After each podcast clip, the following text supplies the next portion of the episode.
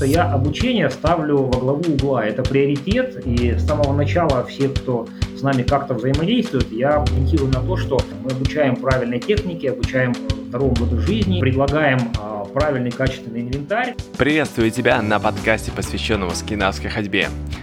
Сегодня на тренировку с нами отправляется Максим Прощенко, Алмата, Казахстан, школа скинавской ходьбы Евразия.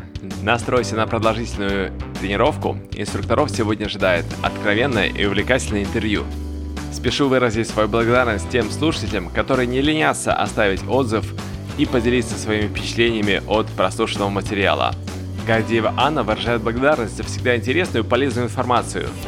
Светлана Остапенко поздравляет с новым направлением и веянием в скинавской ходьбе. Подкаст дает ей возможность переосмыслить, пропустить через себя эту информацию и воспроизвести в своей практике что-то новое. Это очень круто.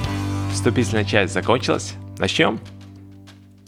Примерно два года назад, когда я задумал запись подкастов, я сп- спросил у Андрея Лунева, который вел блог, кого, кого бы он хотел услышать.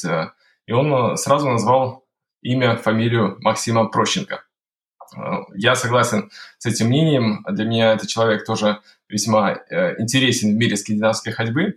Поэтому приветствую тебя, Макс. Добрый день, Саша. А, Максим, а, поделись чуть э, своим опытом. А, вот я из своей истории вижу, что ты, у тебя все так ровно складывалось. Ты стал тренером лечебной физкультуры, ты работал в смежных отраслях с аутдором, экстремальными видами спорта. Вот у тебя есть классное интервью, которое больше раскрывает а, твою историю прихода в скандинавскую ходьбу, реабилитации, восстановления. В описании к выпуску мы дадим ссылку на подкаст «1%», который я могу порекомендовать слушателям к прослушиванию. Там помимо темы и встречи с Максимом Прощенко очень много интересных собеседников. Так, слово тебе, Максим. А, Саш, спасибо за такую э, предысторию, такую презентацию меня. Вот, э, неожиданно приятно слышать, что меня там рекомендуют люди, с которыми мы лично ни разу еще не встречались, к сожалению. Да, я с Андреем Луневым давно уже э, мы общаемся в Фейсбуке, а, но еще ни разу не виделись. Вот. Надеюсь, это обязательно произойдет. Ну, сейчас, к счастью, современные коммуникации позволяют общаться там на любых расстояниях. Вот. И вот то, что мы сейчас записываем этот подкаст, а, очередное тому подтверждение.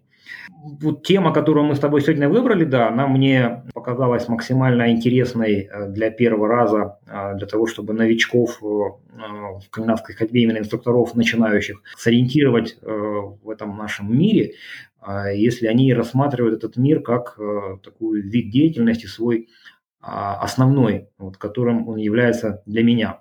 А, как ты уже сказал, то есть я начал не ну, как бы не, не чистого листа, вот, а, у меня сложилось уже ну, достаточно хороший опыт, накопился в смежных областях, и э, я могу честно сказать, что я всегда работал по специальности, всегда занимался своим, ну, тем, что мне нравится. То есть ни одного дня а, там, своей взрослой жизни я не посвятил тому, что мне не нравилось, мне не подходило. Да. У меня первое образование торговое, я товаровед-эксперт, а, закончил а, университет в Майкопе, в моем родном регионе, в Адыгее, и моя деятельность началась как продавец альпинистского снаряжения. Альпинизм – это моя первая страсть, и вообще горы в моей жизни занимают очень важную часть. В том числе поэтому я сейчас вот э, говорю с вами и смотрю в окно и вижу вершины Заилийского Латау, здесь в Алмате, который город находится прямо в горах непосредственно. Э, места для жительства я тоже выбираю по многим критериям, в том числе потому, чтобы у меня доступ к, к природе, к горам был максимально коротким и, и, и, и близким. Хорошо, Макс, давай э, сегодня с тобой осветим топовые профессии, э, с которыми ты встречался в скинавской ходьбе. Это могут быть э, и инструкторы, и продавцы палок, и те люди, которые удачно совмещают в себе те или иные функции. Вот как ты думаешь, с чего лучше всего начать инструктору? Ну или какие истории ты слышал от инструкторов, с чего люди начинают после того, как они получили сертификат? Большая часть людей, которые приходят э, в скандинавскую ходьбу, они э, начинают занятий для себя. Для себя, чтобы улучшить свое здоровье, чтобы узнать что-то новое. Часть из них со временем потом понимает, что они созрели уже для того, чтобы делиться этим с другими Э, и у них появляется в этом прям такая потребность. И я за то, чтобы в инструкторы приходили люди именно с таким настроем, потому что без этого все остальное, оно ну, не так э, важно и не так эффективно работает, потому что когда человек э, через личный опыт пришел к пониманию, что он хотел бы этим опытом делиться и влиять на жизнь, на качество жизни многих людей, вот это самое правильное установка для инструктора. Дальше, когда человек уже это решение принял, он уже в зависимости от своего а, опыта, образования, своего, там, наверное, социального статуса, может уже ну, начать уделять этому внимание, этому время все больше и больше. То есть скандинавской ходьбой в качестве инструктора можно заниматься 2 часа в неделю, можно заниматься 2 часа в день. Вот, соответственно, эффект будет, вернее, отдача будет э, ну, пропорциональна. Без э, ну, понимания, а, без, вернее, без готовности а, уделять этому достаточно много времени, ожидать каких-то результатов, в том числе э, там, коммерческих, ну, было бы не, неправильно. Максим, а замечал ли ты какие-то Э, тенденции. Вот э, сразу видно э, на курсе при подготовке инструктора, вот в нем есть талант организатора, лидера, и в последующем инструктор себя именно так и проявляет. Вот. Или в этом человеке есть хороший бэкграунд, опыт спортивный, физкультурный, и он, соответственно, тяготеет фитнес, к спорту. Вот. Как из твоих наблюдений складывается проявление талантов и способностей э, тех, кто приходит на обучение инструктора? Да, конечно, у нас такая есть традиция, э, когда мы э, проводим семинар подготовки инструкторов, то каждый рассказывает, как он оказался на этом семинаре, вот зачем ему нужна скандинавская ходьба, что он ожидает этого курса. И это помогает мне лучше ну, понять его мотивацию, и в рамках этого курса, а даже несмотря на то, что там ну, не один человек со мной э, занимается, обучается, конкретно э, для него, исходя из его целей, э, дать ему то, что он ожидает, и его ну, строить, показать ему перспективу, как можно дальше развиваться. Это не я придумал, меня этому научил э, Игорь Ефименко, э, мой хороший друг и первый учитель э, в скандинавской ходьбе он как раз на том семинаре, который я проходил у него в качестве инструктора, вот такой формат практикует, и я его дальше продолжаю теперь уже, когда сам стал готовить инструкторов. Максим, а, а возникает ли у тебя иногда э, желание или соблазн отказать в обучении? То есть иногда важно за человека принять правильное решение. То есть если видно, что человек еще просто не готов стать инструктором, а, у него нет опыта, необходимой квалификации, но он почему-то вот стремится а, пройти курс, пройти через этот опыт и, возможно, просто усовершенствовать свою технику для того, чтобы дальше продолжать самостоятельно заниматься. А, как ты относишься к обучению подобных участников? Да, хороший вопрос очень. Э, я отказываю некоторым людям. Это бывает редко, но это происходит еще на этапе, когда мы только по телефону общаемся, вот, и я выясняю, какой у него есть опыт, э, конкретно в скандинавской ходьбе и в целом.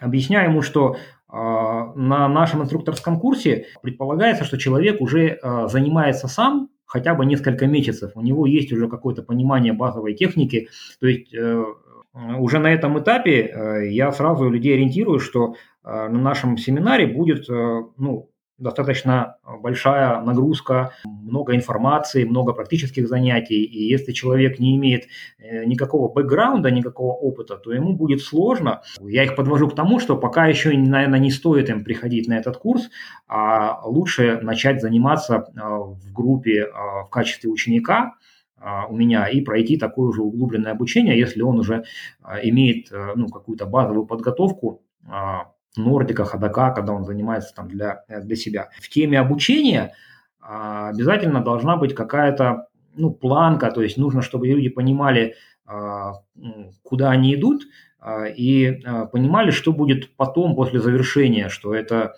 обучение, то, которое я даю для инструкторов, оно состоит из нескольких этапов, и оно не заканчивается вот на первом семинаре, вот, а только начинается, и в зависимости от тех задач, которые человек ставит перед собой, Э, он может дальше двигаться, либо э, выбрать направление, которое ему там больше подходит. Ну, я думаю, мы об этом еще поговорим подробнее, там реабилитация, там фитнес или какие-то организации активных туров. Ну, иногда вот даже у меня складывалось такое впечатление, когда вроде отдаешь, э, ну, делишься знаниями, опытом, а, но потом ощущаешь, что обратной связи нету. То есть человек поучился, поблагодарил, а, заплатил деньги, а, вот, а, но он не ожидает, что его еще кто-то будет дальше подтягивать или мотивировать, вдохновлять на то, чтобы предпринимать следующие действия по тому, как набрать группу, как заявить о себе в соцсетях или в других способах оповещения.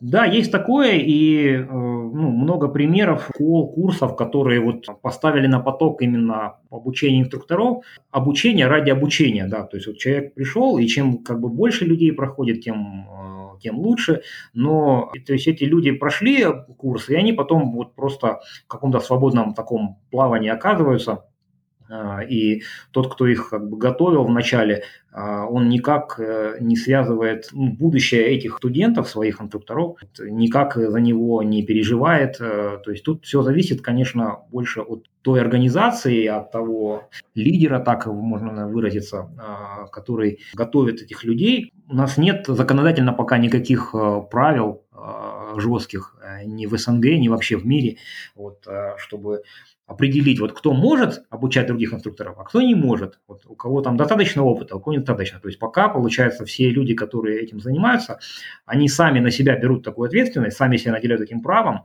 а, и делают то, что считают нужным. Как они это делают, это как раз уже вопрос большой, а, и люди, которые прошли обучение, подготовку в нескольких школах, там, федерациях, каких-то структурах, организациях, им есть чем сравнивать наверное, это самое э, лучшее, когда человек сравнил и может остаться э, на какой-то длительный срок э, с той школой, с, с той организацией, с тем лидером, который вот его подготовил, да, который его заинтересовал и замотивировал двигаться дальше. Ну, кстати, ты меня навел на интересную мысль, и меня тоже внутри такая вот боль сидела после завершения обучения. Всегда оставалось ощущение легкой пустоты. То есть э, хотелось, чтобы была еще поддержка после курса, а, чтобы была возможность э, ментора, скажем так, э, коуча дать подсказки или продолжить взаимодействие в той же самой группе, чтобы набраться решимости, предпринять какие-то шаги для более уверенного старта. Вот. И, возможно, в этом скрывается подводный камень того, что Э, инструк, инструкторы проходят обучение э, там, каждым годом, каждые два года в той или иной школе, тем самым э, присваивая, ну или как бы улавливая некоторые новые тенденции, знакомясь с новыми школами, это обогащает их опыт, но все равно остается желание вот что-то познать, такое непознанное, да, какой-то еще узнать новый секрет в технике скинавской ходьбы, в обучении, в методике преподавания – вот, которой, наверное, не хватает, как э, если сравнить с методом обучения профильного а, учебного заведения, когда есть э, план подготовки, есть, э, ну, в старые времена было даже трудоустройство, то есть какие-то рекомендации. Вот это, наверное, не хватает инструкторам, которые заканчивают обучение и начинают набор группы. Да, вот эта поддержка очень важна, и в, в рамках э, своей, своей деятельности, вот своей школы я э, стараюсь ее э, оказывать и с каждым годом выстроить а, работу и взаимодействие таким образом, чтобы инструкторы, которые к нам попали, они с нами оставались на ну, долгие годы, и я не могу похвастаться каким-то огромным количеством инструкторов, которых я обучил. Почему? Потому что я никому это не делегирую, то есть всех инструкторов я обучаю только лично, вот, и считаю это э, ну, принципиально важным. Только при личном контакте я смогу вот э, с человеком сонастроиться угу. для того, чтобы вот, э, ну, понять его сильные стороны и их максимально вот развивать, а понять, где ему не хватает каких-то навыков и научить либо своими силами, либо привлекая специалистов. Поскольку вот я сейчас ну, живу в Казахстане уже пять лет, регион, который находится далеко отовсюду, то есть в любую сторону от нас далеко. А, и а, я каждый год езжу а, учиться в Европу, в Россию, чему-то новому именно в скандинавской ходьбе. Кроме того, очно, заочно на разных бизнес-курсах, изучаю маркетинг, продажи, там всякие современные технологии. В какой-то момент я понял, что одного меня мало, да, чтобы как-то повлиять э, в целом на ситуацию э, со здоровьем, э, с качеством жизни там, страны, и не только там одной, в целом региона, нужны э, энтузиасты, специалисты именно подготовленные. Я понял, что у меня получается их готовить. Я стал практиковать не только поездки для самообразования, а также привлекать, приглашать к нам сюда специалистов, тренеров, мы это практикуем, которые, при, приехав сюда, получается, э, смогут сразу обучить 10-20 э, э, наших инструкторов чему-то новому, интересному, вот, что ну, невозможно реализовать, то есть 20 человек не поедет там куда-то там, в Европу или даже в Россию, вот, и гораздо рациональней оплатить, организовать поездку тренера-инструктора сюда к нам, для того, чтобы здесь подготовить людей, вот, и мы Например, с Кристиной Володиной, такое уже не первый раз э, практикуем. Был момент, когда я к ней ездил учиться, потом мы стали приглашать ее сюда, и каждый год здесь проводим семинары по вот ее программам, которые нам дают там глубже разобраться вот в теме именно реабилитации и вообще получить медицинский такой минимум подготовки э, для работы инструкторов. Хорошо, Максим, а вот а, мы начинали с инструктора-волонтера, инструктора-гида, инструктора-лидера, можно так а, по-разному его называть. То есть э, на первоначальном этапе важно способности а, человека организовать вокруг себя группу, замотивировать, поддерживать мотивацию их.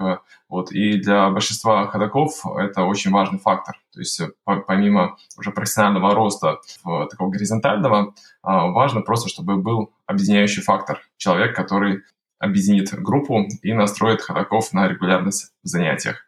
На какие аспекты э, деятельности стоит обратить э, инструктору, который связывает э, свое будущее и хочет иметь это как дополнительный источник дохода? Вот давай сразу ну, как бы разделим. То есть, получается, если мы говорим про волонтера, да, то его деятельность, она не подразумевает заработка. Во-первых, нужно, чтобы у него появилась внутренняя уверенность, что я могу оказывать платные услуги, брать за свои услуги время. Вернее, за оказанные услуги брать деньги.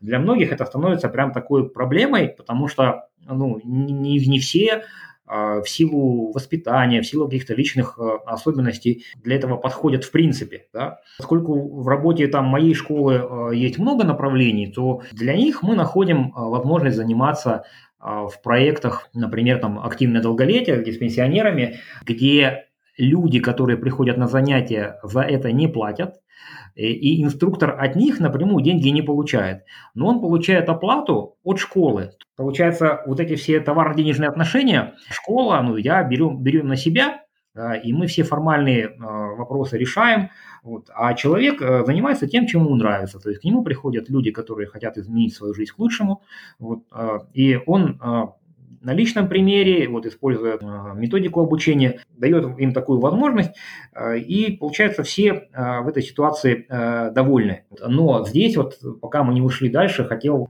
важную мысль озвучить, что люди, которые приходят на занятия в качестве ученика и за это не платят, причем это, особенно если это происходит на какой-то регулярной основе, а они меньше гораздо ценят то, что э, им дают. Ну, мы так устроены. А когда он а, что-то дает взамен, это такой вот обмен энергии. То есть деньги это в данном случае эквивалент энергии, которой мы обмениваемся. То есть человек получает какую-то ценность, какую-то пользу, и наплатив за это, он к этому относится гораздо внимательнее, гораздо бережней.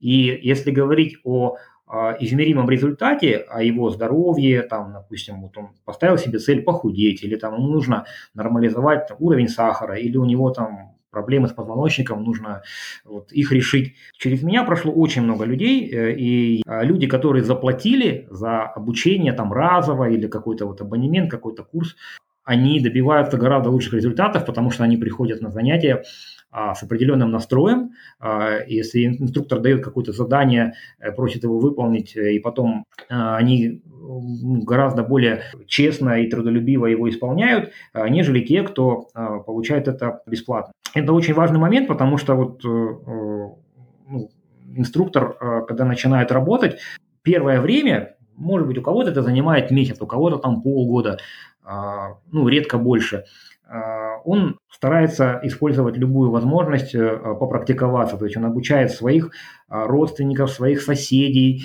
кого угодно, просто чтобы набить руку. Я а, этому учу с самого начала, потому что невозможно вот так вот просто вот щелкнуть пальцами, да, и в какой-то момент стать уже супер опытным, супер таким успешным инструктором, вокруг которого люди собираются, его рекомендуют. То есть это путь достаточно длинный, который э, можно пройти только самостоятельно. Нет такой готовой таблетки, такого готового курса, чтобы ты его купил, э, проглотил э, и, и все, и превратился сразу в такого э, супермена, который может всего добиться.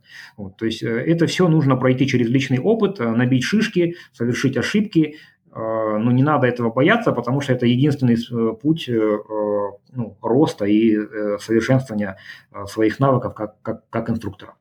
А, Максим, а исходя из своего опыта наблюдения за тем, как э, э, инструктор набирает этой силы, э, вот какой промежуток времени проходит, когда человек уже набирает группу, вокруг него, как ты правильно заметил, начинают собираться люди. Вот это 6 месяцев, год, то есть на какой срок стоит настроиться, что ну, придется или желательно э, поводить своих э, знакомых, близких, друзей или просто начать с группы один-два человека плюс э, к инструктору, вот, чтобы окрепнуть и набраться знаний и уверенности. Ну, по моему опыту, это занимает в среднем три месяца, да, чтобы человек вот э, окреп э, и вот он прошел у меня обучение, да, а потом мы продолжаем общаться, даже если мы в разных городах находимся, я прошу прислать мне э, видео его техники, э, где мы разбираем э, там в скайпе или как-то еще э, его ошибки, э, и я всегда настраиваю э, инструктора в том, что э, их уровень, э, он всегда должен быть там на ну, ступеньку две а, выше, чем а, а, самые способные их, его ученики, потому что, а, ну, если человек очень быстро учится, а, ученик, который к нему пришел, а, то если в какой-то момент он сравняется по своей квалификации, ну, не квалификация, а по своим навыкам с инструктором, ему станет уже с ним, а, ну, неинтересно. Вот. И а, в лучшем случае он продолжит заниматься самостоятельно, а в худшем случае он просто все это бросит, потому что у него перестанет, э, ну, у него не будет ориентира такого вот э, доступного, которого может там каждый день с ним пообщаться, ну, за которым нужно тянуться и дальше вот э, расти. Поэтому я всех настраиваю, что это занимает там до полугода, ну, бывает, что человек пришел, у которого уже большой опыт есть в каком-то фитнесе другом, который занимался там в тренажерном зале в качестве инструктора, тренера. А, или у которого есть а, свой хороший спортивный опыт, совершенно неважно в какой сфере. То есть у меня есть инструкторы, которые занимали профессионально фигурным катанием, а, фехтованием, занимались э, плаванием, есть легкоатлеты, которые там в какой-то момент травмировались, есть теннисисты.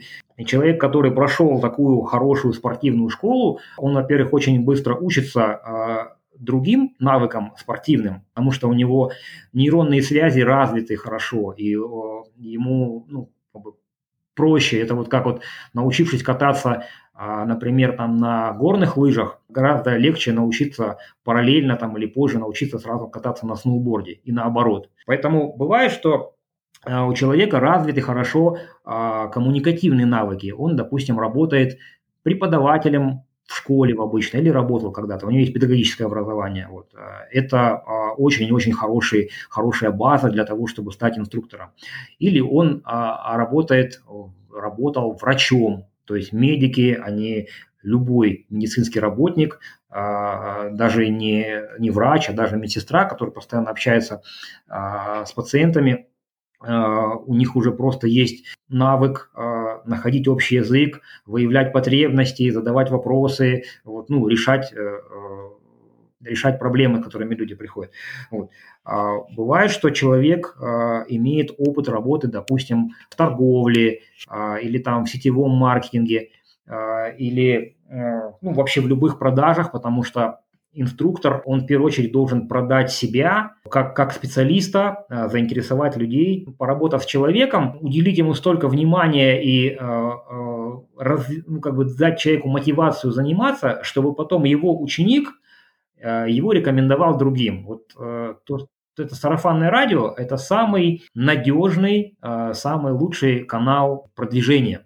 Вот. А он не самый быстрый, он не самый легкий, а, но а, зато он гарантирует вам ну, успех в долгую, то есть когда к вам будут приходить э, ученики по рекомендации тех, кто с вами уже занимался, и когда начнет работать сарафанное радио, то это уже будет таким признаком, показателем успеха. Нам, э, нам всем хотелось бы, чтобы в скандинавской ходьбе было как можно больше профессионала своего дела. Но почему-то чаще всего в скандинавскую ходьбу в инструкторство приходят люди, которые не имеют э, большого профессионального спортивного физкультурного опыта. С чем ты это связываешь? Возможно, просто люди э, исчерпали себя, как бы им хочется сменить деятельность, э, они или достигали высоких результатов, э, ну, скажем так, те люди, которые достигали высоких результатов в спорте, они уже не готовы э, водить и заниматься с более возрастными ходаками. Ну, Саш, я вот сейчас в твоем вопросе прям почувствовал прям такой вот сквознячок, что скандинавская ходьба – это удел каких-то уже там э, списанных спортсменов, которые уже э, ну, на, на своей там э, основном своем виде уже ну, всего достигли или там не смогли чего-то достичь, и уже там не, не хватает им там сил, вот, и они приходят как вот от безысходности к скандинавской ходьбе. Для кого-то действительно так и есть, но это абсолютно не правило, да, то есть это там, ну, я всегда а, а, болею за нашу активность, за Nordic Walking, как за такую отдельную самостоятельную а, дисциплину, фитнес-дисциплину, спортивную дисциплину для кого-то, которая абсолютно самодостаточна, и она не является каким-то таким запасным аэродромом. Ну, это просто мой такой эмоциональный, может, комментарий. Ну, вот возвращаясь к твоему вопросу, почему люди приходят ну, не имеющие э, там какого-то физкультурного опыта. Вот э, у меня есть э, примеры инструкторов, которые вообще никогда не занимались вот спортом таким системным. А вот, просто через свои личные вопросы со здоровьем, у которых были очень сложные жизненные ситуации, какие-то травмы, операции, какие-то хронические заболевания, очень серьезные даже. Есть люди, которые перенесли онкологию и смогли ее победить 15-20 лет назад, э, и они искали э, ну, долго э, какую-то активность физическую, доступную, посильную, и найдя ее в виде скандинавской ходьбы, получили очень хорошие результаты лично для себя, и потом поняли, что э, готовы, хотят этим делиться. Вот это самые э, успешные, самые результативные э, инструкторы, которыми я ну, знаком и сотрудничаю. Если по совпадению эти люди еще имеют какой-то опыт педагогический или ну, как бы смежный какой-то, который помогает в коммуникациях, это вообще просто супер, но не обязательно. А, и а, как раз развить эти навыки а, мы стараемся их развивать в процессе нашего взаимодействия не, на, не как в рамках первого базового обучения инструкторов, так и в дальнейшем, когда мы повышаем квалификацию, вот, учим людей вот, общаться. У меня были примеры, когда мы проводили одни из первых э, семинаров э, выездных, когда я проводил занятия не, не в Алмате, не в том городе, где я живу, а куда-то уезжал в регионы в Казахстане. И мы занимались, я, как правило, выбираю какие-то парки, скверы где-то прямо в центре города. И я замечал, что некоторые инструкторы, ну, будущие инструкторы, которые учатся, они стеснялись, что их за этим занятием увидят знакомые люди. Вот. И, я это, когда это замечал, то ну, старался их а, поддержать, успокоить и вообще настроить на то, что им в дальнейшем придется делать это вот публично, вот на, на людях, и э, не надо этого стесняться, что это абсолютно э, ну, нормально, этим, наоборот, нужно гордиться, потому что э, это благое дело, которое э, приносит людям здоровье, нет ни в этом ничего такого а, стыдного или того, чего хотело бы, стоило бы стесняться. Хорошо, Максим, а давай рассмотрим э, пример э, следующее применение инструктора, когда он уже становится больше, чем инструктор, э, принимает на себя роли э, менеджера, э, либо школы, либо там магазина, который продает палки э, и дополнительную экипировку.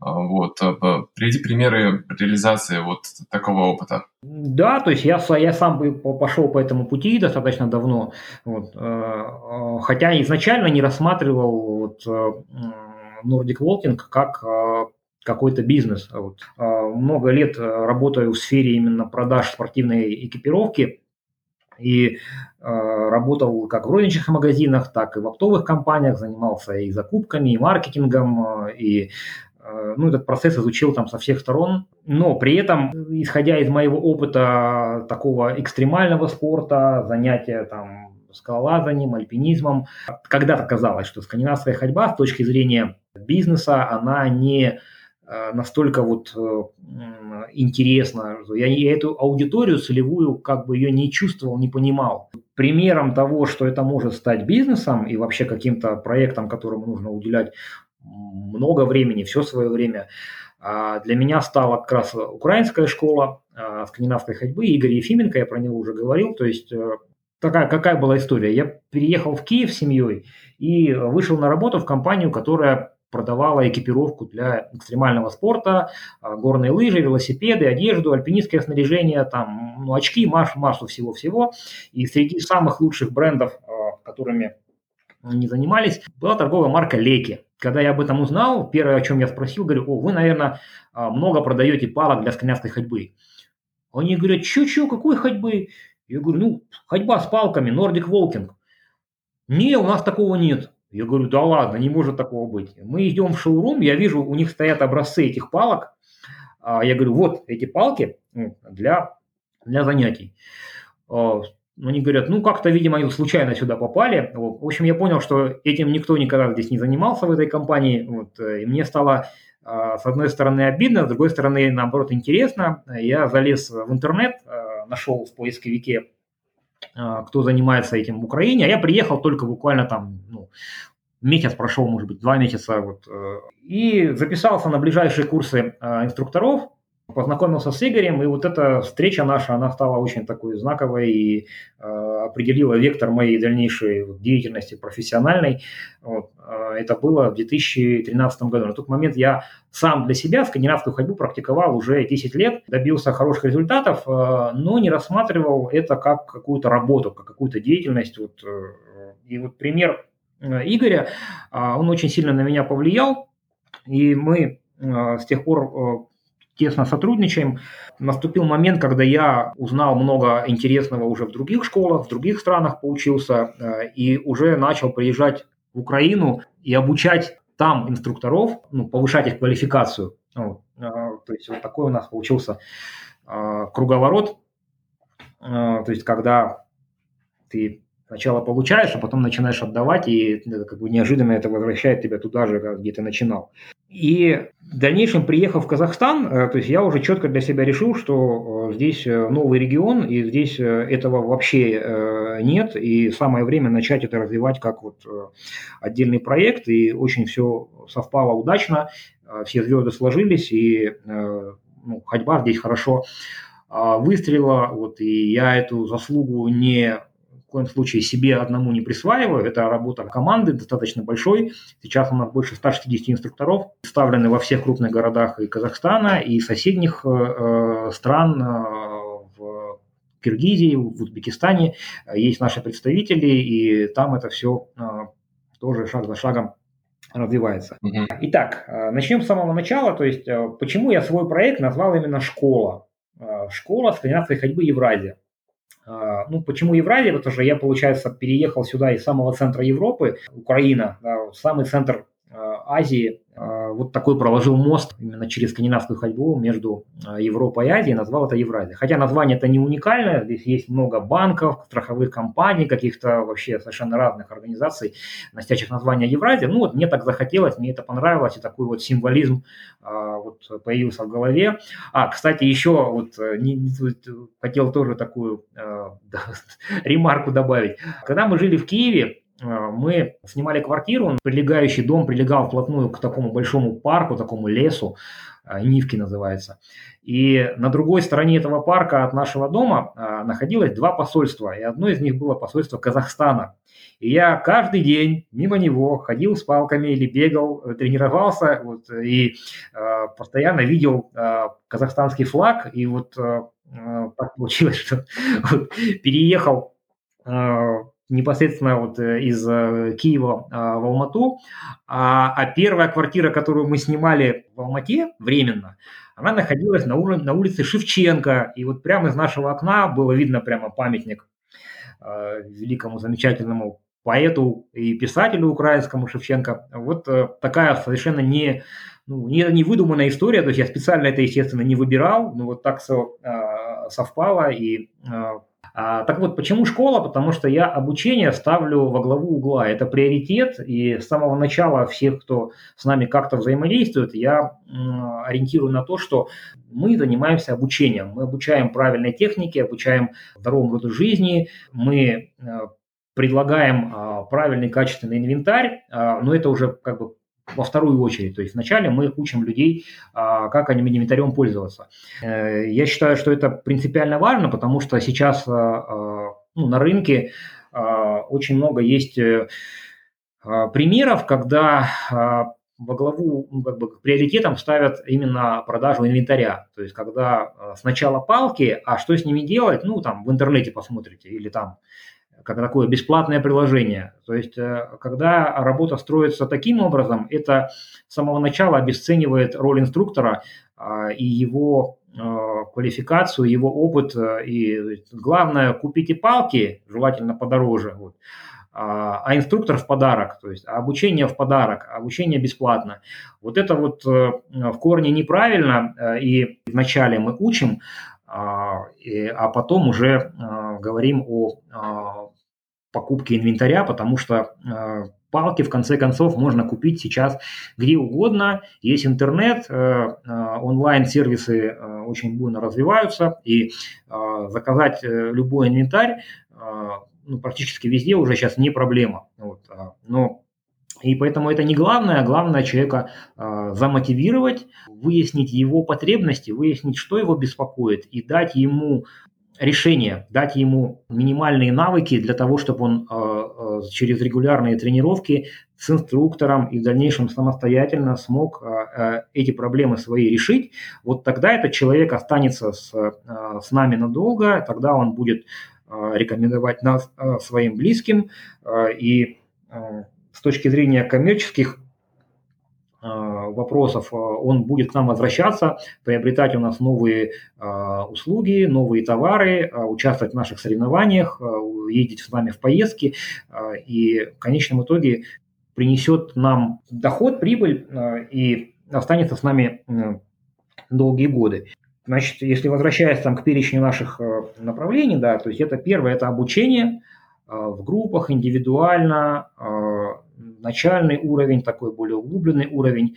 А, здесь же сразу же в обучении это подготовка инструкторов, потому что какая-то часть людей, которые начали заниматься, достигли в этом уже хороших результатов, а, прошли уже там начальный уровень, такой продвинутый уровень, а, и сами захотели стать инструктором, этим делиться. Вот я как бы стараюсь ну, селекцию, если так можно выразиться, вот, э, инструкторов, строить именно вот по этому сценарию, чтобы и люди к нам, э, ну, инструкторы э, появлялись новые из числа э, опытных, таких замотивированных, приверженных учеников. Дальше направление – это продажа инвентаря, поскольку ходить с палками, э, ну, без палок невозможно, и не нужны. Вот, э, Здесь, получается, мы продаем палки напрямую конечным потребителям. Следующее направление – это работа с организациями, то есть организация корпоративных мероприятий, каких-то ну, мастер-классов э, для э, участников разных э, конференций, каких-то встреч. С нами работают достаточно крупные компании, фармацевтические, вот, коммерческие, там это и банки, и промышленные предприятия. Потому что сейчас во многих крупных компаниях есть прям такая ну, часть корпоративной политики заключается в том, чтобы сделать своих э, сотрудников здоровыми, потому что собственники, управляющие давно поняли, что здоровый сотрудник, эффективный сотрудник и гораздо выгоднее оплачивать э, ему занятия фитнесом, чем оплачивать ему больничные листы. Ну, компании, вернее, заказывают нам мастер-класс, мы ну, привозим свой инвентарь, а, людей обучили, а, вернее, позанимались, их замотивировали, а, больше, конечно, каких-то игровых сюда моментов привнесли, чтобы они, ну, это такой, получается, отчасти тимбилдинг. Вот. А что является вот э, подобная встреча? Это часть, основная задача обучить и замотивировать, или все же удается проводить регулярные тренировки, пятницу после работы или в обеденный перерыв? А, и то, и другое. Бывает, что просто а, ну, люди, с которыми, вот, ну, организации, с которыми мы э, проводим мероприятия, а, это люди не, не их сотрудники штатные, а которых там они собрали на какую-то конференцию со всего там Казахстана или даже со всего вот там СНГ, вот, э, был пример, там мы работали с компанией Johnson Johnson, которая проводила там большой э, там, с, ну, семинар обучающий а, ну, там, по продукции, по каким бизнес-процессам а, своих а, представителей со всех стран СНГ. Вот. И мы а у них в компании Johnson Johnson тоже очень такой хороший пример. Я хотел бы, чтобы об этом услышало как можно больше людей.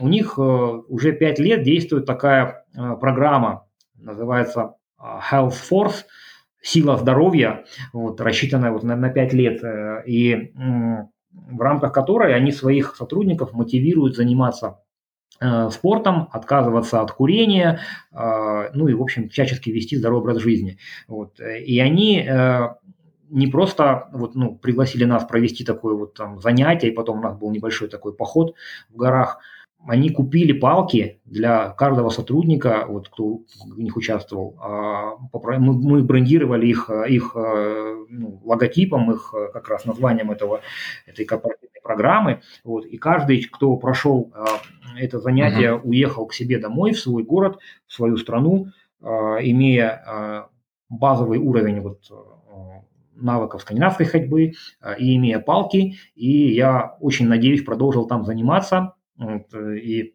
это, конечно, вот идеально. Бывает так, что э, мы э, какие-то долгосрочные выстраиваем отношения, и компания как раз, ну, как ты сказал, по каким-то дням там до работы или после работы, некоторые, наоборот, прям в обеденный перерыв просят это проводить.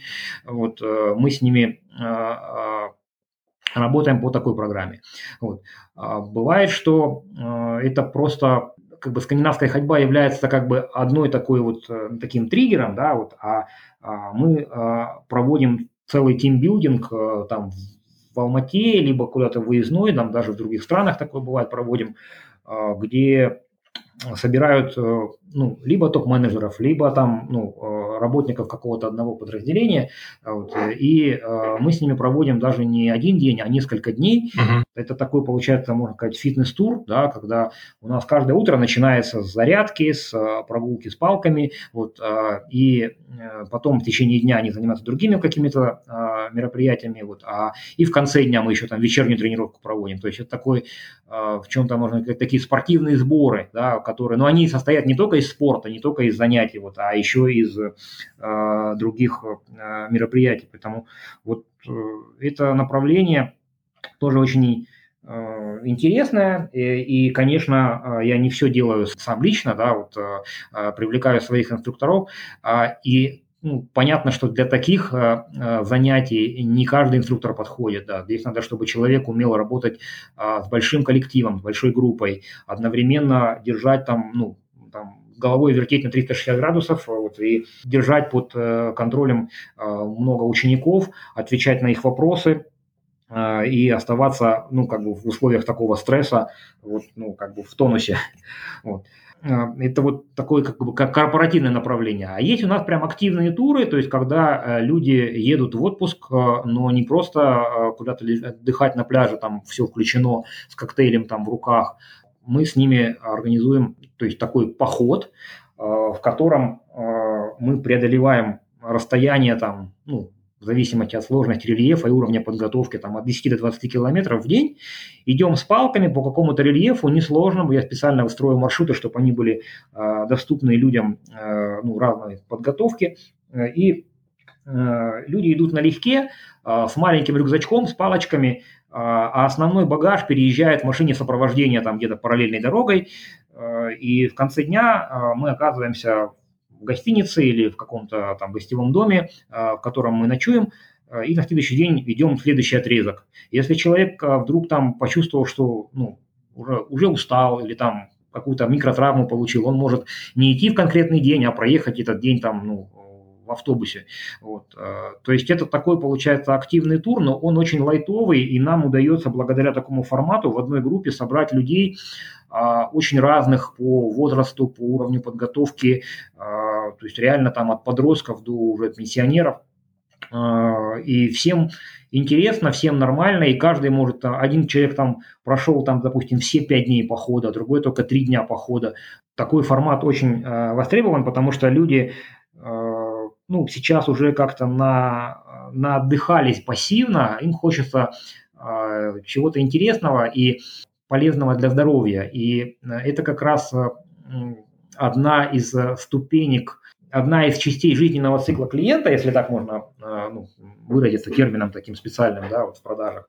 А, когда человек к нам попал на мастер-класс или приобрел палки, потом попал на мастер-класс, через полгода или там больше или меньше он узнает, что мы собираемся в такую поездку, и он отправляется с нами в, такую, в такое путешествие активное. Бывает наоборот, когда человек с нами вообще не был никак знаком, вот. Ну, где-то, может, там слышал, видел, но себя вот, э, ну, как бы вот э, с палками не представлял пока еще. Но он узнал, что мы отправляемся куда-нибудь, например, там, не знаю, у нас была поездка интересная в Польшу. Даже две страны было, Украина, Польша, причем с участием в соревнованиях и там, и там. И человек увидел программу, увидел страну, в которой он не был, но хотел давно побывать. Вот. Э, и мы, получается, бронируем поездку с ним, а, он к нам приходит на подготовительные тренировки, которые мы обязательно проводим, и знакомится со скандинавской ходьбой с палками в рамках подготовки к этой поездке, ну, за месяц до, до начала. И буквально за месяц он ну, минимально уже освоил технику, чуть-чуть понял, что это такое, и он потом едет с нами в поездку и попадает сразу там на чемпионат мира – как у нас это было. Вот. И он а, попадает вот на такой а, интересный а, турнир, интересный такой формат. И э, я просто знаю, какими впечатлениями люди оттуда возвращаются. То есть они, получается, вообще никак себя не ассоциировали вот э, с каким-то спортом и фитнесом. И тут они, вот отправившись просто в какую-то поездку в отпуск, да, открыли для себя целый мир, абсолютно не, как бы не, не, не рассчитывая на это часть жизни, она повернулась в эту сторону, в активную, и теперь они уже вернувшись из этого путешествия с нами, участвуют во всех местных стартах, а, постоянно следят там, а куда мы поедем дальше, вот, и вообще э, регулярно начинают заниматься, то есть вот, э, потому что каждый человек а, в нашей теме находит что-то свое, и вот это один из э, таких главных плюсов огромных скандинавской ходьбы, что человек может ну, к нам прийти с, неожиданной совершенно стороны через вот прием у врача или через покупку э, инвентаря или через поездку какую-то э, или через участие в соревнованиях э, в таком формате абсолютно не спортивном. Это вот я как раз перехожу уже так постепенно к следующему направлению, которое мы развиваем. Это именно соревнования. И тут э, есть э, внутри этого направления две а, разных э, составляющих. Одна составляющая – это фестиваль, то есть фестивалем я называю а, старт, в котором есть регистрация, есть номера, есть медали участников, но нет победителей и проигравших нет э, подведения итогов, нет, э, а, кроме вот, ну, времени, которое человек преодолел на преодоление дистанции, а, здесь нет а, составляющей именно соперничества. То есть э, человек соревнуется только самим сам с собой. Мы не подводим итогов, и я называю этот формат фестивалем. Если же мы проводим соревнования в спортивном формате, именно уже когда у нас есть регламент, у нас есть э, положение, есть судьи, есть четкие критерии этого судейства, есть штрафные а, баллы. Вот там мы уже а, делим людей на возрастные категории, а, там мы уже назначаем победителей там первое, второе, третье место. Это уже спорт, пусть любительский, но, но спорт. И два эти направления, они ну, конечно, пересекаются, друг друга, на друг друга похожи. Бывает, мы в рамках одних и тех же мероприятий а, проводим дистанции как фестивальные, так и спортивные. А, там параллельно или в разные дни, или там человек один за одним может в них поучаствовать. Очень такая тоже большая, важная тема. Я думаю, мы сейчас не будем в нее там погружаться, потому что я об этом могу говорить там очень долго. Вот. А, ну, вот это тоже направление, которое не сразу, но со временем стало еще и коммерческим, то есть мы э, на некоторых наших мероприятиях уже э, зарабатываем. То есть, когда э, участников достаточно много, когда там уже больше хотя бы 100 человек участвуют, то старт может быть уже ну, по результату да, принести какой-то финансовый результат. И э, если мы возвращаемся как бы к теме нашей сегодняшнего подкаста, да, то инструктор здесь э, может выступить в роли судьи и э, судьей стать э, тоже как бы ну, подходит не каждому. Э, и я ну, немного вот про себя скажу, про свой как бы вот mm-hmm. свое отношение к соревнованиям. А, я занимался уже достаточно долго скандинавской ходьбой, уже в качестве руководителя школы, и соревнования, они для меня были такой ну, темой э, чисто фестивальной. То есть я принципиально в тех стартах, которых имел к ним отношение какое-то, ну, настоятельно требовал, чтобы не было победителей и проигравших, потому что те старты, в которых я участвовал в качестве участника в Европе, других, ну, там, э, в России в том числе, а, на тот момент это было там, ну, лет там 4 года назад даже. Вот, а, и тот формат, который я наблюдал изнутри, как участник, а, он был для меня не совсем объективным. А, ну, то есть нечестным. То есть правила, они вроде как регламентировались и были озвучены, а, и судьи на дистанции были, но по результату выиграл тот, кто пришел первый. А как он соблюдал технику и соблюдал ее, в принципе, э, ну, как-то на это закрывали глаза. Э, и я понял, что таких стартов большинство, и мне не хотелось э, делать вот, ну, ничего подобного. И мы, когда у себя здесь, в нашем регионе, ну, стали организовывать соревнования, они носили именно такой вот фановый характер, именно фестивалями были. Здесь надо упомянуть вот Алматы марафон, потому что первый год, в котором я, ну, первый раз, в котором я в нем поучаствовал а, на дистанции 10 километров, я заявился как а, бегун, но прошел дистанцию с палками. Вот. Э, мне понравилось. Э, я понял, что э, преодолел дистанцию намного быстрее, чем многие бегуны, которые вышли на дистанцию неподготовленными. На тот момент у нас сообщество уже достаточно выросло, уже было там несколько сот участников, ну, несколько сот человек. Я ну, решил э, предложить организаторам включить скандинавскую ходьбу программу э, забега как отдельную дистанцию без награждения. То есть э, все получали на финише э, памятные медали участников, э, но мы не выявляли победителей. Вот. И этот формат э, очень хорошо прижился, понравился и организаторам, и участникам.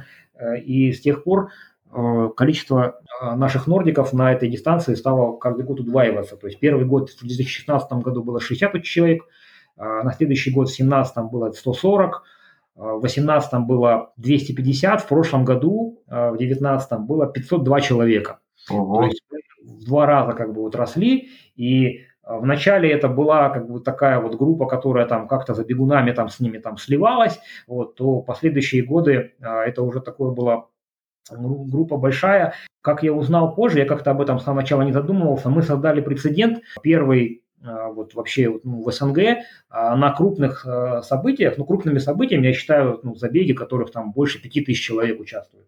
Вот в Алматы марафон в прошлом году было 14 тысяч участников. Из них 500 человек это были вот наши нордики, и э, в дальнейшем примеру нашему последовали ну, при нашем как бы активном участии и протекции э, старты в Астане, в Усть-Каменогорске, в Бишкеке, теперь уже в Узбекистане тоже такие дистанции проводят, пока еще без отдельной регистрации, но в принципе там э, люди с палками, они появляются на беговых э, соревнованиях, и это, я считаю, очень здорово, потому что через э, вот э, такой старт многие э, смогли себя почувствовать победителями. Наследие вот нашего советского воспитания, советской ментальности, которая имеет огромное количество плюсов, вот, и я ни в коем случае не говорю, что было все плохо. Наоборот, очень многие моменты были хороши и намного лучше, чем они сейчас обстоят. Но, тем не менее, люди вот советского воспитания, к которым я отношусь в том числе, а, они выросли такие как бы закомплексованные, а, их учили не высовываться, быть как все, быть в строю. А, и вот э, это в том числе отражается на здоровье, когда спустя годы люди стесняются начать делать то, чего как бы не делают люди вокруг. И вот э, выйти э, на улицу с палками, и ты наверняка таких примеров, знаешь, очень много, что люди стесняются почувствовать себя белой вороной, а что подумают другие, да, будут пальцем показывать, а какие-то шуточки там, а лыжи где, вот это вот все людей отпугивает. Когда мы начинали только, ну, людей с палками, учеников было мало, это было таким большим барьером, особенно для людей там, ну, за 50. А когда этих людей стало много, и когда на центральных улицах, э, э, перекрытых в рамках там забегов, их идут уже сотни, то э, те, кто внутри этого мероприятия находятся, они уже этого не боятся, они этого не стесняются. Более того, они начинают им гордиться. Они на финише получают медаль. Э, очень часто, что это вообще первая награда, которую они получили вообще в жизни, в свои там 30, 40, 50 лет. Это очень здорово, потому что они потом э, начинают этим гордиться, вешают эту медаль на стену у себя дома, у себя там на работе, посылают фотографии с забегов своим детям, живущим там в других городах.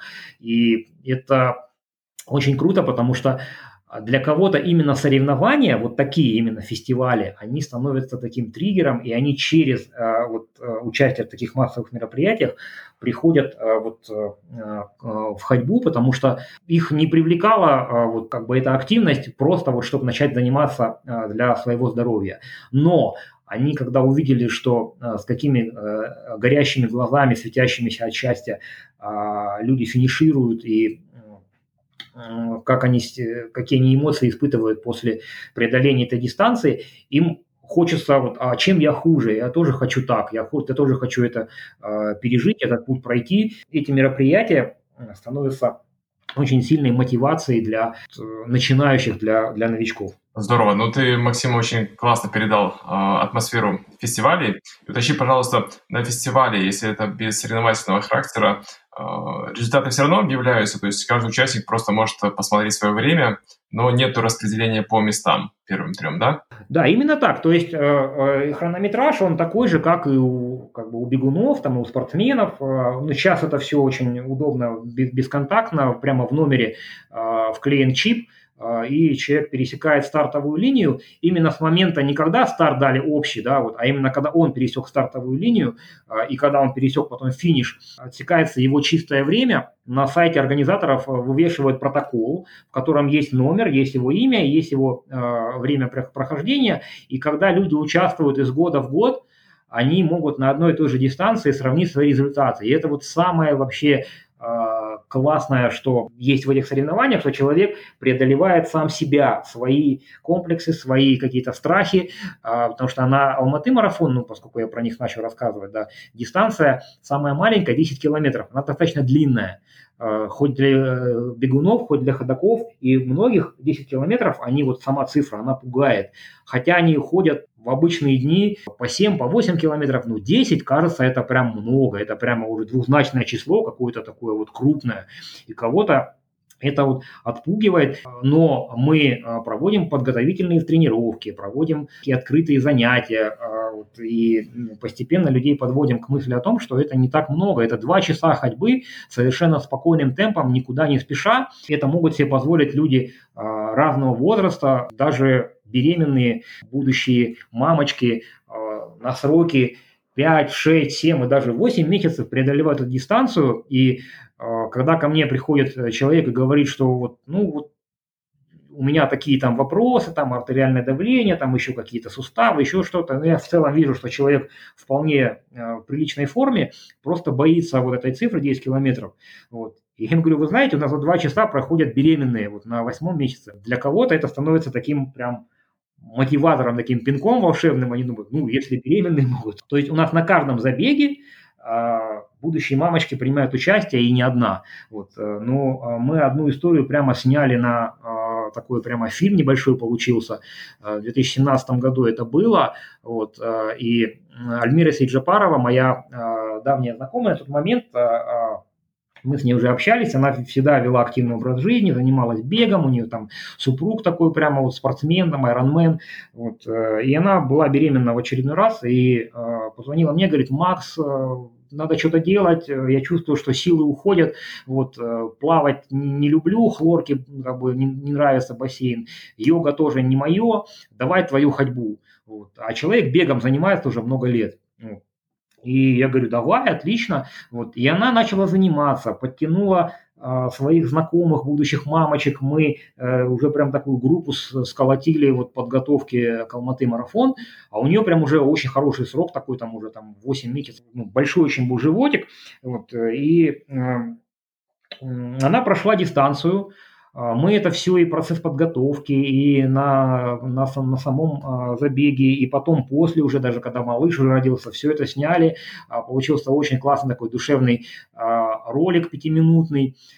И через год после этого мероприятия я поехал как раз на симпозиум к Кристине Володиной, где мы с тобой, по-моему, первый раз лично встретились. И я с этим роликом принял участие в конкурсе «Видео минутка». Мы сделали специальный монтаж. А, из пяти минут осталась только одна минута. И наш ролик э, большим отрывом занял первое место. А, и мы его ну, постоянно показываем, и вот эта история, она очень многих привлекает, особенно молодых людей, особенно молодых а, мамочек, и не только мамочек, и папочек, потому что я стараюсь э, показывать скандинавскую ходьбу с разных сторон, с разных э, а, ракурсов, чтобы люди э, понимали, что это доступно всем. Здесь нет каких-то возрастных ограничений, каких-то границ, и можно с любым настроем, с любым с любой мотивацией, с любой, вернее, целью начать ходить и здорово изменить свою жизнь к лучшему. И есть еще забеги на пересеченной местности, и там, конечно, людей участвует поменьше, но очень классные с точки зрения того, что а, люди расширяют свой кругозор. Многие благодаря этим стартам впервые вообще выехали за город. А, некоторые старты, которые у нас проходят там, на майские праздники, например, Тенгри Ультра, это самое крупное трейловое, то есть внедорожное событие в Центральной Азии – там старт очень рано утром происходит, и э, ну, нужно участникам приезжать туда э, с ночевкой, чтобы они хотя бы там с вечера туда приехали и остались там ночевать. А ночевать нужно в полевых условиях, в палатках. И многие наши ученики через это мероприятие первый раз в жизни в свои там 30, 40, 50 лет выехали на природу с палаткой и там переночевали. Э, для этого не обязательно там иметь все оборудование свое, а, там можно это там, место в палатке арендовать, организаторы все это предоставляют, автобус, питание, там все-все-все. И э, люди впервые в жизни э, провели ночь в степи, а это весна, это цветущие маки, это ароматы полыни молодой, это просто вот ветер такой пряный, а, там удивительной красоты река Или, это как раз места, через которые проходил а, Великий Шелковый путь, удивительное место. Туда приезжают уже сейчас из очень дальнего зарубежья, люди приезжают специально, ну и бегуны, и теперь не только бегуны, а, и нордики тоже, чтобы вот пройти дистанцию вот в этом в этой локации замечательной, вызовом становится не только сама дистанция, которая там минимально 15 километров, с учетом, и опять же, там, ну, подъемов, спуском, э, набора высоты. То есть, ну, такой рельеф достаточно сложный относительно сложный, вернее, к которому тоже нужно подготовиться. Плюс сама вот атмосфера, в которой приходится вот там ну, пожить пару дней, вот, для многих становится таким вызовом, потому что там это период, когда там начинают всякие насекомые просыпаться уже, кто-то панически боится там не знаю, клещей, вот, а, но а, интерес, он перевешивает страх, а, и они все-таки приезжают, и через, в том числе через такие вот шаги а, люди становятся а, более уверенными в себе, то есть они добиваются маленьких побед, которые потом превращаются в большие победы, и вот этот вот преодоление, которое они а, благодаря вот, ну, а, нашим палочкам волшебным а, совершают и победы, которых они достигают, они внутри себя говорят, я смог, я молодец, я, у меня получилось. А это потом транслируется на другие сферы жизни, в личных отношениях, на работе, в каком-то бизнесе. Ну, то есть люди перестают бояться, они делают новые-новые шаги, начав шагать по-скандинавски, добиваются больших успехов, и это прям такой вот огромный, ну, такой мощный такой вот для меня заряд мотивации, потому что э, для меня как организатора всей этой истории, потому что люди, которые э, прошли этот путь и смогли э, добиться э, большего э, как с точки зрения здоровья, так и с точки зрения вот, э, ну, внутренних установок у себя в голове, они реально начинают жить ну, более качественной жизнью вот, и открывать самих себя и мир вокруг а, с новых сторон. Поразительно, Макс, ты практически а, охватываешь каждую аудиторию и каждому человеку находишь свой подход. А, и я на твоих фотографиях замечаю даже детей. А, ты можешь поделиться а, впечатлениями, как дети принимают скандинавскую ходьбу, и если инструкторы, которые специализируются только на а, детских, подростковых группах. Да, есть такое направление. Вообще, Саш, ты большой молодец, потому что видно, что ты очень готовился хорошо, в отличие от меня. Вот, и э, прям двигаешься по таким вопросам, прям не, не в бровь, а в глаз. Я бы, честно говоря, забыл, наверное, об этом рассказать. Мы занимаемся с детьми. Это э, важный такой пласт нашей работы. Ну, опять же, начинается все там ну, как бы с личного опыта. Первый э, ученик, э, самый молодой, э, это мой сын старший, которому было 4 года, и мы начали э, ходить э, вместе с супругой, вот, э, и он, естественно, с нами тоже потянулся, я ему там подобрал специальные детские палочки, леки. И, конечно, первое время он с ними больше баловался, он больше с ними игрался. Ну, тоже это, тоже, тоже, это тоже было хорошо, потому что мы, он проводил время вместе с родителями, и постепенно, незаметно я стал брать его на занятия, а, на которые он, ну, как просто ну, со мной за компанию а, вот, э, был. Э, потом он начал мне уже ассистировать как инструктор, и сейчас он, наверное, является самым молодым инструктором вот у нас точно, а может быть вообще в мире, потому что, ну, сейчас-то э, он уже большой, ему уже 11 лет, а, вот, а тогда он свои там лет 6 уже мог а, ну, наблюдая меня и как бы вот, э, видя перед глазами все эти мастер-классы, а, он уже прям подключался самостоятельно, и некоторые люди, которые там, не, ну, не могли какие-то вещи понять с первого раза, он прямо с ними в сторонке начинал там им все показывать, как рука, как нога, там, как перекат, вот, то есть прям так включился.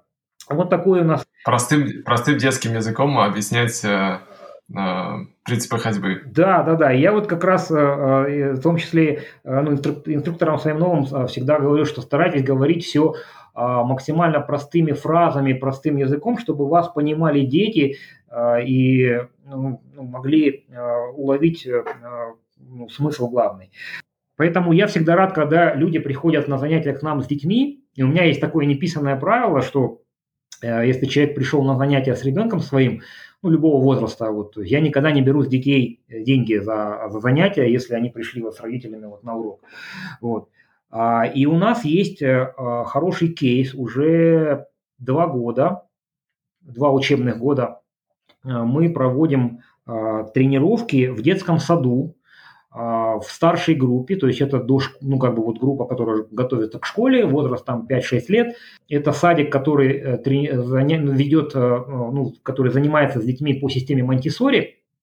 Э, они включили скандинавскую ходьбу ну, в регулярные вот занятия, и два или три раза в неделю, не помню точно, наш инструктор ведет тренировки в детском саду с детьми. То есть они специально прямо выезжают в парк, чтобы это была какая-то вот, ну, прям это у них отдельное мероприятие, не прямо во дворе, а чтобы они ни на что не отвлекались, уехали, то есть такое вот а, отдельное для них событие. Конечно, там а, больше, ну, очень много игровых каких-то моментов, а, чтобы детям было интересно, чтобы они не уставали, вот, и Естественно, инструктора я подобрал для этих тренировок, ну, который, которому к этому душа лежит. Это а, мамочка сама троих детей, которая с детьми а, любит заниматься, и она долгое время а, занималась для себя. И в какой-то момент, уже спустя года два, наверное, после начала тренировок, приняла решение э, начать заниматься, э, вернее, стать инструктором. Вот, прошла у нас обучение, и она, получается, занималась и со взрослыми, и у нее ну, с детьми очень хорошо как-то складывается контакт. Вот, она по своей инициативе ведет тренировки в центре реабилитации деток с аутизмом. А вот, и мы как школа ее там ну, максимально поддерживаем. То есть это какая-то для нее волонтерская э, деятельность, то есть это не, не, не платные занятия. Вот. А, а вот занятия в детском саду это абсолютно коммерческие, коммерческая вот история. То есть у нас есть договор, по которому садик оплачивает э, эти занятия uh-huh. в школу, вот, а школа уже платит зарплату этому инструктору. И вот э, на такую роль, на такой проект тоже не каждый подходит. Тут, наверное, человека научить работать с детьми невозможно. То есть это либо есть, либо этого нет. То есть, потому что общение с детьми, со своими или с детьми, вот, не своими, вот, э, это ну, отдельная история, то есть надо э, ну, обладать, э, наверное, каким-то талантом, чтобы не выгорать, не уставать от этого, потому что это требует большой отдачи, требует ну, жизненных сил, энергии, и, ну, это такую дает просто обратную связь, огромную просто, когда э, ты общаешься с детьми, и у них получается то, чему ты их учишь, они начинают э, вот в этом э, расти, э, это дарит такой огромный вот просто кайф, такой инструкторский, такой вот именно педагогический, и те педагоги, которые с детьми общаются непосредственно, они э, такие счастливые, такие вот просто э, крутые люди, потому что а, ну, э, это нигде, ни в одной стране мира не приносит каких-то больших доходов. Я недавно а, вот э, наткнулся на информацию а, и узнал подробнее, сколько зарабатывают учителя и там воспитатели детских садов там в США, например. И узнал, что оказывается там эти заработки, они ну, достаточно скромные, и если там ну как-то их сопоставить там с нашими, с СНГшными реалиями, то не сильно они отличаются. И педагог в США не может, например, полностью прокормить себя там и семью, занимаясь только этим. То есть это такая а, отчасти волонтерская деятельность, э, как и у нас. Работа с детьми э, требует именно внутреннего желания, внутреннего такого огня и желания заниматься именно этим.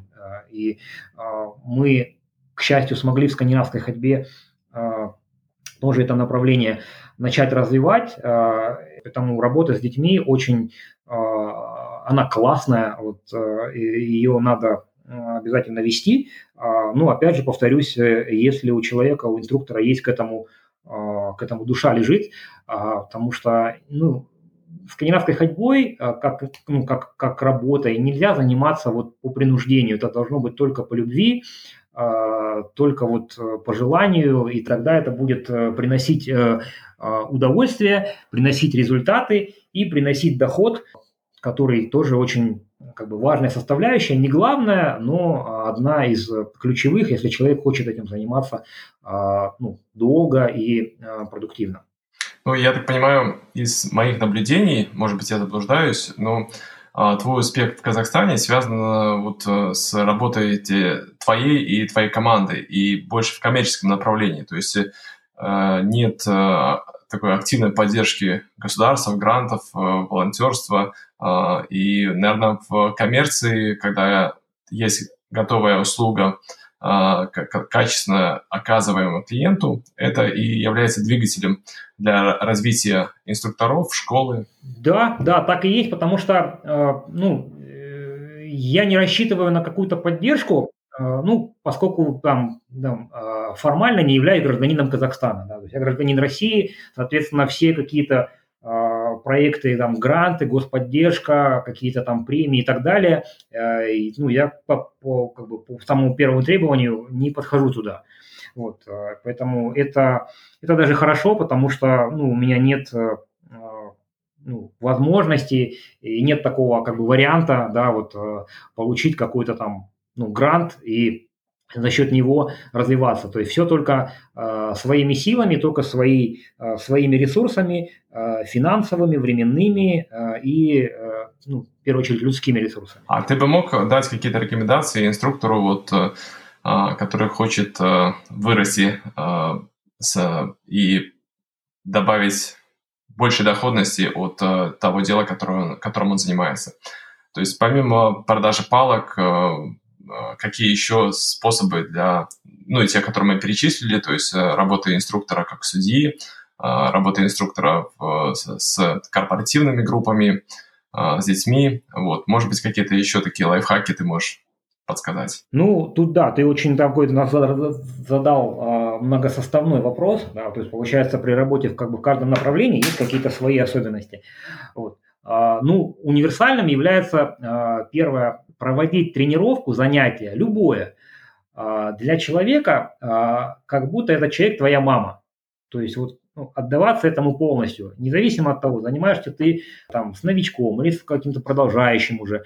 Понятно, что в индивидуальном формате это сделать легче, в групповом формате сложнее, но все равно бывает, что в группе даже когда у тебя там 10-15 человек одновременно, люди задают вопросы, надо уделить каждому внимание, а, ну, постараться уделить, увлечь его, чтобы он ушел с тренировки а, с желанием к тебе вернуться. И uh-huh. занимаясь человеком, у которого не все получается сразу, который не, не, не, не понимает э, с первых как бы, шагов какие-то элементы техники, а, не улавливает каких-то моментов, которые вроде бы очевидны, вот, совершает ошибки, тебе приходится там снова, снова повторять. Вот э, меня иногда спрашивают, как у тебя терпения хватает? Вот они же такие вот такие непонятливые, такие вот не, неумные.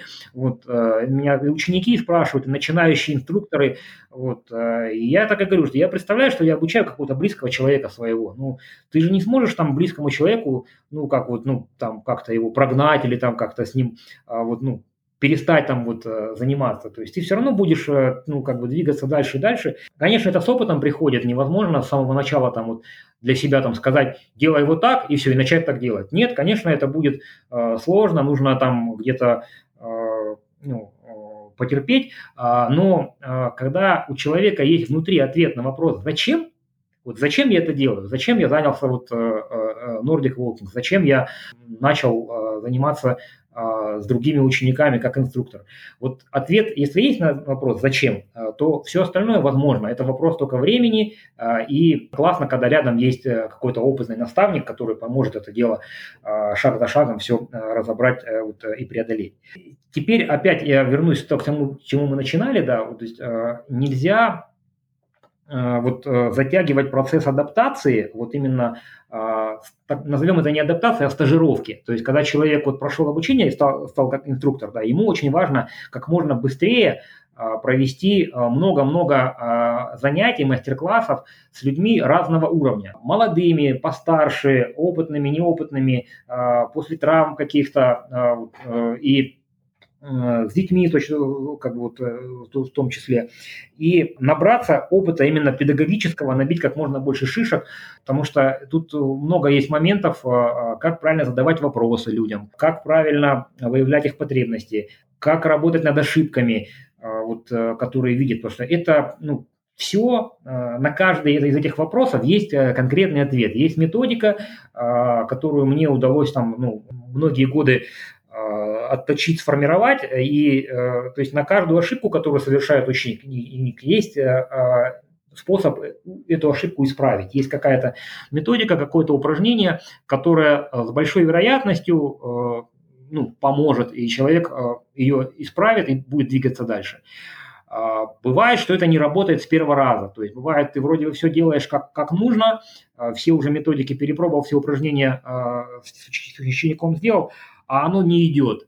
А, надо просто принять это, успокоиться, переключиться на что-то другое вот, и дать ну, человеку время, да, то есть если э, ты смог его увлечь и как поставить перед ним какую-то перспективу, которую он достигнет, он к тебе вернется и он с тобой продолжит. Если не смог, значит это вот э, э, ну где-то ты не доработал, где-то ты не дотянул, э, вот, и э, поэтому человек не вернулся, потому что по моему опыту, где-то 60% новичков, которые прошли первое занятие, они, в принципе, готовы заниматься дальше самостоятельно. Вот. Э, и э, того, того минимального уровня, который они получили, им хватит, чтобы начать вот, э, ходить, получать первые результаты.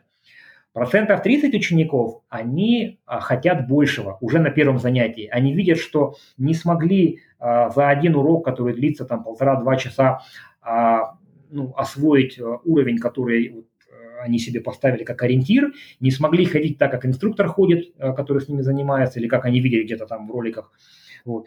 И они э, сразу просят, говорят, я хочу продолжать, я хочу вот э, заниматься уже на более продвинутом уровне, что для этого нужно.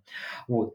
И остается 10% людей, которые пришли, позанимались и исчезли потому что э, они поняли, что здесь нужно работать, что это доступно, это относительно просто, но это требует дисциплины, это требует каких-то усилий с их стороны. Это не волшебная пилюля, которую ты съел, и все само собой произошло. Бывает, что люди из числа этих 10% э, просто не ну, как не сильно хотели. Их привели э, там родственники или знакомые, или им подарили сертификат на занятия.